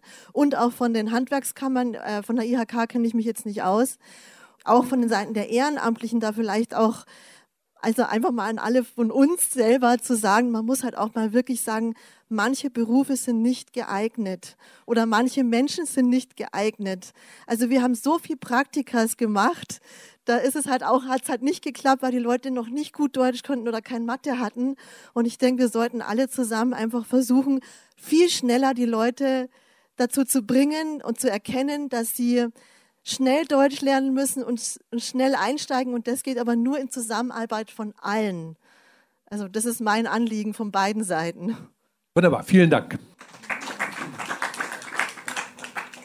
Elvira Bittner, ich bin auch ehrenamtliche Flüchtlingshelferin wie die meisten hier seit 2015 und ich muss sagen, ich habe in diesen vier, vier, fünf Jahren irgendwie so viel Absurditäten und äh, Irrsinn, muss ich schon fast sagen, erlebt. Damit hätte ich überhaupt nicht gerechnet. Und ich würde es mir einfach wirklich wünschen, dass Politiker, die solche, die diese ganzen Gesetze machen, diese Arbeitsverbote, diese, die einfach auch zum Beispiel jetzt diese, diese 60-seitige IM da verfassen, dass die mal mitgehen also es, es, ist in diesem Raum so viel gesammeltes Wissen und Know-how und Leute, die wirklich tagtäglich Leute begleiten, Flüchtlinge begleiten auf ihrem wirklich unglaublich steinigen Weg hier in die Gesellschaft und dann wieder hinaus, wenn sie dann nämlich abgeschoben werden, das dann über sich, sich oft über Jahre hinzieht. Und es ist wirklich unmenschlich, es ist teilweise völlig, man kann sagen, okay, Menschlichkeit, wir haben unsere Gesetze, müssen wir nicht darauf achten, aber es gibt doch auch einen gesunden Menschenverstand. Das ist nicht gewahrt. Und Sie sagen, okay, wenn jemand äh, rechtskräftig abgelehnt ist, dann geht eben Abschiebung vor Arbeit oder vor, vor Hierbleiben. Aber wir erleben ja auch, wie diese, darum geht es jetzt heute nicht, äh, wir erleben diese BAMF-Anhörungen, wir erleben, wie die Ablehnungen zustande kommen. Und wenn man das alles erleben muss, ein Ehrenamt ist eigentlich was Schönes. Ein Ehrenamt macht man eigentlich, weil man ja auch Spaß damit haben will. Es ist, also wir machen trotzdem weiter, wir sind ziemlich zäh, weil wir von den Geflüchteten viel zurückbekommen, weil sich da Freundschaften entwickeln, weil man unheimlich viel lernt, aber es ist wirklich Kamikaze. Also es ist wirklich teilweise, man kann sich das nicht vorstellen, mit was für einem Frust und wie die Dame vorhin gesagt hat, zum Beispiel diese Arbeitsverbote, das ist Folter. Es ist Folter, Leute, junge Menschen, jahrelang hier rumsitzen zu lassen. Sie dürfen nichts tun. Stellen Sie sich das mal vor. Stellen Sie sich alle mal vor, Ihre Kinder. Wir, wir sind alle, wir, wir, wir bemühen uns alle, aus unseren Kindern glückliche Menschen zu machen. Jetzt stellen Sie sich vor, Ihre Kinder müssen flüchten und hocken dann jahrelang in irgendeinem Land rum und dürfen nichts machen. Man wird verrückt, man wird verrückt und diese Leute werden verrückt und wir werden mit denen verrückt. So ist es nämlich. Und, sie, und ich bin deutsche Steuerzahlerin auch noch dazu. Und auch als Steuerzahlerin fühl, fühle ich mich von der Politik wirklich verraten, verkauft und verraten. Danke. Darf ich vielleicht bloß einen, ich möchte es jetzt fast einmal im Wesentlichen so stehen lassen, wie Sie es gesagt haben, aber nochmal auf einen Punkt nochmal hinweisen, den wir am Anfang schon mal hatten, den Sie durchaus erstaunlich fanden, wenn ich das so sagen darf, dass man im Asylverfahren nach neun Monaten bereits arbeiten kann ab jetzt oder seit einiger Zeit jetzt. Und das ist eigentlich ein bisschen das, was Sie jetzt gerade angesprochen haben. Wir, wir arbeiten dran, wir werden daran arbeiten, dass diese Geflüchteten dann auch bevor diese neun Monate voll sind, informiert sind, dass sie sich um Arbeit bemühen können, sodass sie mit neun Monaten auch einen Arbeitgeber gefunden haben, die Deutschkenntnisse haben mit Herrn Meyer-Huppmanns Hilfe und dann eben auch den Weg aus den Ankerzentren in Arbeit finden. Wir arbeiten daran tatsächlich. Ich wollte dazu noch was sagen. Wir unterrichten ja in den Klassen auch ganz bewusst Demokratie, Teilhabe an, an politischen Prozessen Wertebildung und viele der jungen Leute kommen ja auch zu uns, weil wir hier eine funktionierende Demokratie haben, die äh, rechtsstaatlichen Prinzipien gehorchen und von daher haben wir, glaube ich, alle auch den Anspruch, das, was wir machen, so auszugestalten, äh, dass auch der gesunde Menschenverstand dabei gewahrt ist, im Rahmen der gesetzlichen Rahmenbedingungen, die sie letztlich auch mitbestimmen, nicht nur als Steuerzahler, sondern als Wählerinnen und Wählern. Und das müssen wir ja letzten Endes dann auch den Eine Leuten. Parteienempfehlung. Nein, das ist keine Parteienempfehlung, aber es ist. Aber wir haben hier einen. Entschuldigung ich gebe da keine Empfehlung, aber letztlich bestimmen wir ja miteinander den Rahmen dessen, wie, wie Politik ausgestaltet wird. Und dann äh, auf der administrativen Ebene in den Ministerien versuchen wir, den Rahmen, den wir haben, so zu gestalten, dass es möglichst gut funktioniert. Also ich gehe auch nicht ins Büro und überlege mir, wie wir jetzt die jungen Leute in den Klassen möglichst gut ärgern können, sondern so, wie, wie es gestalten kann oder wie, wie wir es gestalten können, dass es funktioniert und dass die Kolleginnen und Kollegen an den Schulen und dann auch die Schülerinnen und Schüler vernünftig leben und arbeiten können. Das ist schon fast ein gutes Schlusswort, würde ich sagen. Noch zwei.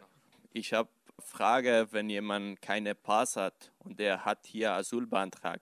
Normalerweise, Sie wissen wahrscheinlich mehr als ich, wenn man in ein dritte, zweite Land kommt und Asyl beantragt, dann der ist auch politisch verfolgt. Mit welchem Argument soll er wieder zum seine Botschaft gehen und eine Pass beantragen?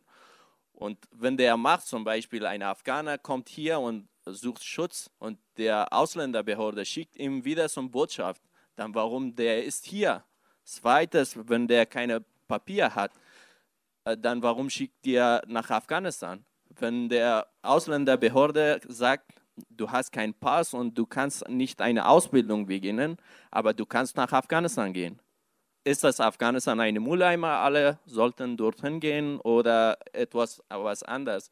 Und der dritte ist, äh, Bildung ist Rechte von jedem Mensch. Und da steht äh, im Grundgesetz nicht, ob ein Deutscher oder eine äh, gute Bleibeperspektive oder schlechte.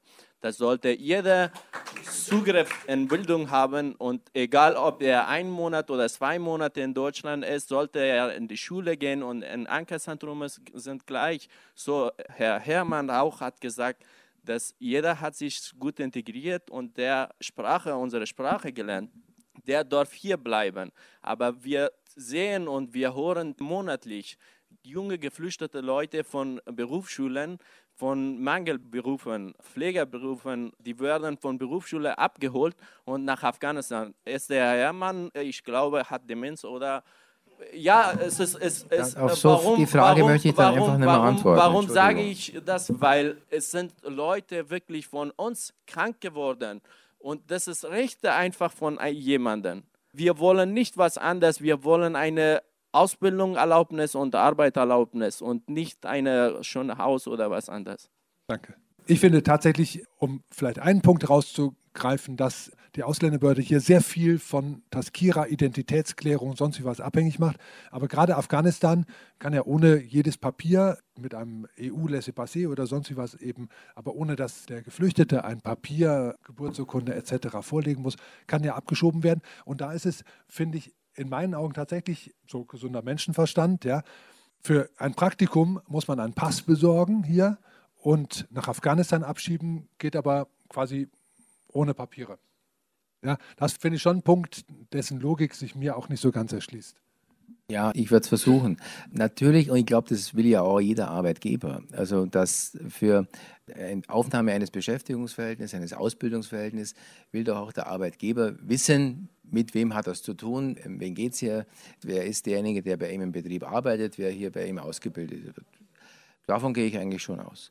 Und dafür ist einfach eine Identitätsklärung erforderlich. Das ist schwierig, das geht vielleicht auch nur, manchmal nur in, in Etappen. Um sowas zu erreichen, gibt es ja jetzt auch Möglichkeiten, dass man das Zug um Zug äh, hinbekommt.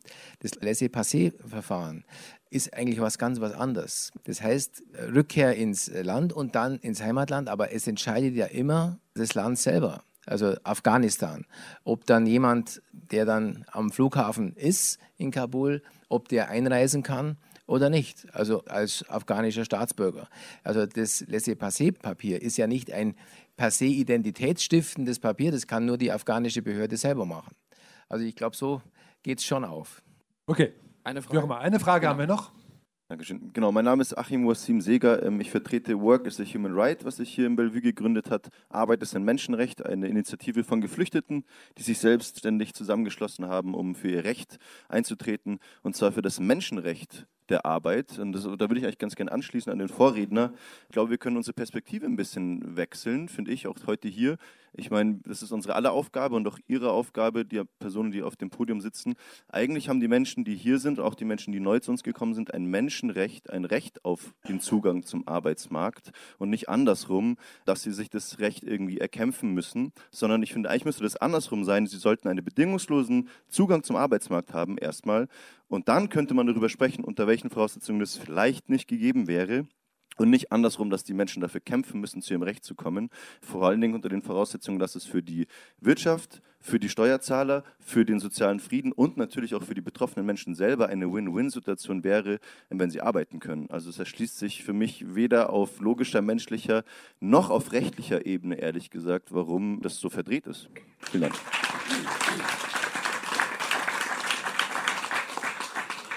Quasi wunderbar das Thema Lass mal halt arbeiten hier auch nochmal auf den Tisch gebracht. Ich habe die letzten paar Jahre tatsächlich auch als einen Prozess erfahren. Wir haben 2016, glaube ich, mal eine sehr flapsige Pressemitteilung als Bayerischer Flüchtlingsrat gemacht, wo wir gesagt haben, die Begrenzung der Flüchtlingszuwanderung, die allenthalben gefordert wird, ist Unsinn. Ja, wir brauchen mehr Flüchtlinge. Wir haben noch nie eine solche interkulturelle Öffnung der Gesellschaft und eine solche Flexibilisierung der Behörden erfahren wie im letzten Jahr, seit 2015. Die Behörden haben Sachen möglich gemacht, tatsächlich, wo vorher nie jemand dran gedacht hat. Es ist tatsächlich erst 2016 fing der Prozess an, wieder neue Hürden, Barrieren, Kanalisierungen etc. einzurichten, wo ich denke, dass wir da möglicherweise, wenn wir jetzt noch mal zwei Jahre weiter gucken, sagen, da haben wir vielleicht überreagiert, das hätten wir anders klüger lösen können. Jetzt würde ich gerne Sie noch so zum kleinen Abschlussstatement bewegen. Würden Sie was ändern? Würden Sie es nochmal ganz genauso machen? Oder würden Sie, sagen wir mal, sagen, wir brauchen eine klarere Linie, wir brauchen mehr Liberalität, wir brauchen eben auch mehr Beachtung der Interessen der Wirtschaft? Oder was wären Ihre Ausrichtungen, wenn Sie sagen würden, wir planen jetzt mal die nächsten zwei Jahre? Zuwanderung, Integration von Flüchtlingen, auch unter dem Aspekt, okay, nicht alle kriegen Asyl und mit den anderen müssen wir aber auch was machen, auch unter dem Aspekt, dass wir einen enormen Fachkräftebedarf haben, ja, wo jetzt die kann man schon sagen, die Arbeitsverbote gegenüber Flüchtlingen sind wirtschaftsschädigend tatsächlich. Ja, sie schädigen tatsächlich die Betriebe, die weniger Umsatz, Einkommen generieren können, als wenn sie die Flüchtlinge in ihren Betrieben ausbilden und arbeiten lassen könnten. Was wäre Ihre Perspektive? Wer mag anfangen? Also ich wünsche mir und hoffe, dass unsere Maßnahmen geeignet sind, es zu schaffen, dass diejenigen, die hier arbeiten wollen und die wir dringend brauchen, auch an die richtige Stelle kommen, in den richtigen Betrieb, wo sie dann auch ihre Fähigkeiten, ihre Kenntnisse und ihre Fertigkeiten einbringen können, dass sie dann wirklich hier ankommen.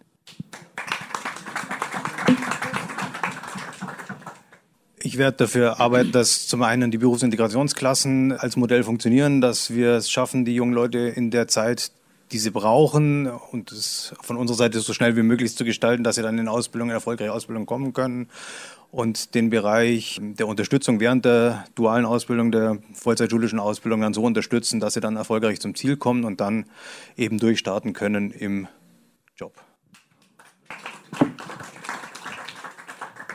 Also ich hätte noch einen Wunsch, dass gerade auch die Wirtschaft auf diejenigen schaut, die hier als Asylbewerber oder in einem anderen Status anerkannt sind und auch die möglichst viele von denen in Ausbildung und auch in Beschäftigung bringen kann. Gut, damit haben wir die Klarheit, wie es in den nächsten zwei Jahren laufen wird.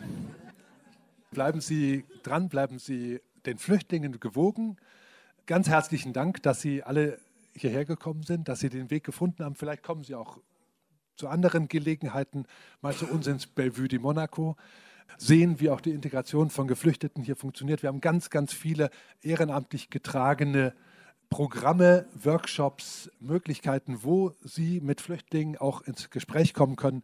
Das mag hilfreich, lehrreich oder einfach unterhaltsam sein.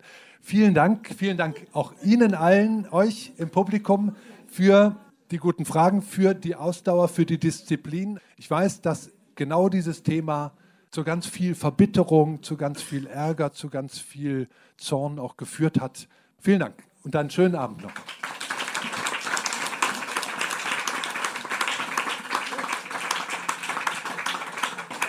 Das war eine Diskussionsveranstaltung aus dem Februar im Bellevue di Monaco. Stefan Dünnwald hatte die Moderation aus dem Bellevue Vorstand. Auf dem Podium waren Karl Michael Schäufele, Ministerialdirektor des Bayerischen Innenministeriums, Sven Meyer-Huppmann, Studiendirektor am Bayerischen Staatsministerium für Unterricht und Kultus und Dr. Gerd Bruckner, Ministerialdirigent des Bayerischen Staatsministeriums für Wirtschaft, Landesentwicklung und Energie. Und ich wünsche Ihnen jetzt einen angenehmen Abend. Hören Sie Radio München, die Vielfalt der Münchner Musik. Ciao, Servus.